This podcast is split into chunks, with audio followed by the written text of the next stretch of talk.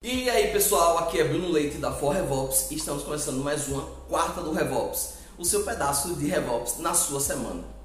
Anteriormente, nós já falamos da importância de começar uma estratégia de RevOps na sua empresa, mas hoje nós vamos falar das principais dificuldades e desafios, ou melhor, talvez a maior dificuldade e desafio de colocar uma estratégia de RevOps na sua empresa.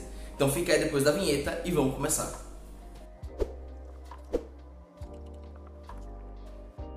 Nós já falamos o principal do RevOps, que é unir o seu setor de marketing, de vendas e de sucesso do cliente em torno de um, um só objetivo, que é aumentar a sua receita. Se você faz consultoria do seu cliente, também aumentar a receita do cliente. Porém, nós não falamos do principal ou dos principais desafios de tentar se implementar uma estratégia de RevOps na sua empresa. E nós vamos começar agora. Bom, eu vou falar em tópicos e vamos ver se até o final do vídeo vocês conseguem descobrir qual é o principal problema do RevOps? Bom, o, principal, o primeiro desafio que nós temos hoje é a questão organizacional da empresa. Existe clareza como funciona a empresa? Os processos estão claros? De onde vai tal processo, onde começa o marketing, onde termina o marketing, onde começa as vendas, onde termina as vendas, o que é função de cada um. Por quê? Por que isso é importante? Porque muitas vezes, dentro da sua empresa, você vai ter esse aspecto de uma forma completamente intuitiva. Talvez funcione hoje, mas você não tem isso documentado. Se você não tem documentado, como é que você vai gerenciar? Onde você pode mudar? Já que, lembrando, o RevOps vai ser melhorar aos poucos, ou, ou muito também, várias etapas da empresa. Se você não tem essas etapas mapeadas, como você vai melhorar? Essa falta de clareza começa a criar certos ralos onde a sua produtividade e a sua receita vai se esvaindo. Ou algumas, alguns critérios que a gente vai ver no próximo, na próxima etapa, que é a dificuldade de comunicação e colaboração entre as equipes. Onde pode ser um ralo de receita? Na falta de comunicação, quando as tarefas não estão bem divididas nem bem definidas sobre quem em cada time é responsável por isso ou como cada time lida com isso ou como eu peço a um time para fazer isso? Existem várias maneiras de fazer isso. Você pode fazer através de um sistema de tickets, um sistema de ordens de serviço ou até metodologias ágeis. Mas isso é importante, tanto a clareza da organização para que o gestor de RevOps ou Head of RevOps ou seja lá como você vai chamar na sua empresa consiga enxergar toda a etapa do início ao fim quando a gente está tratando de marketing, vendas e sucesso do cliente. E isso é importante colocar na, na mesa e de forma clara para a gente não esbarrar no nosso próximo problema, que já vi várias vezes isso de acontecer, que são metas canibais. O que são metas canibais? Uma meta canibal é quando a meta de um time vai contra os interesses do outro time.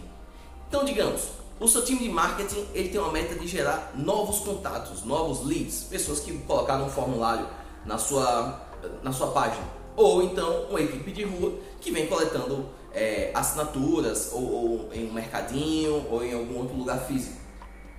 Quando a meta é feita desse jeito, a qualidade de quem está entrando não é muito importante. Só que isso resvala no setor de vendas.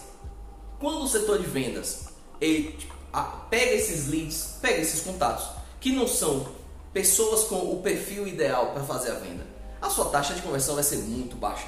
Porque, em geral, o setor de vendas vai ser responsável por converter esses leads em clientes. Até dentro do setor de vendas, a meta pode ser diferente também. Será que você vai querer uma meta por valor vendido ou vai querer uma meta por quantidade vendida? Quando você não tem essa, essa diferenciação, essa comunicação clara para o um marketing, que eu quero pessoas que comprem e que eu quero que, que o setor de vendas seja preparado para receber essas pessoas, você vai ter metas canibais. O marketing não vai se importar em mandar leads não qualificados para o pessoal de vendas. O de vendas não vai se importar em vender qualquer produto que seja para um cliente que não está apto para aquele produto. Ou seja, o setor de sucesso do cliente não vai conseguir entregar o sucesso do cliente. Por quê? Porque a expectativa não foi é, é, encontrada, não foi uma expectativa que chegou lá. Então, como você vendeu o produto errado, às vezes você pode receber a pessoa errada para o seu produto, você pode vender o produto errado para o seu cliente e esse cliente vai ficar extremamente insatisfeito. E quando você vai ver as metas do pessoal de, de sucesso de cliente, eles vão ter baixas notas ou, ou baixa retenção. tá? Porém, você já adivinhou quando a gente junta todos esses problemas, onde a gente pode colocar? Em que conjunto? Conjunto da comunicação.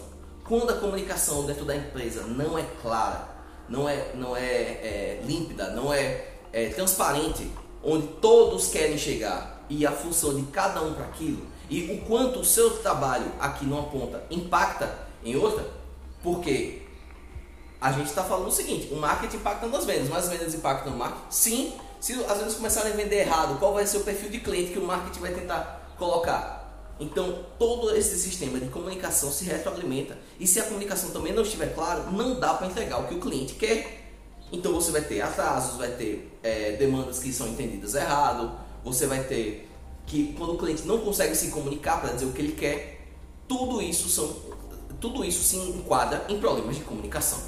Agora que você sabe que a comunicação é um dos principais problemas da empresa e um dos principais obstáculos para obter sucesso na estratégia de RevOps, só falta o quê? Seguir a gente e saber como a gente pode resolver esse problema. Siga o QR Code que nós temos na tela e não se esqueça de se inscrever no nosso canal. E a gente se vê na próxima quarta do RevOps. Até mais!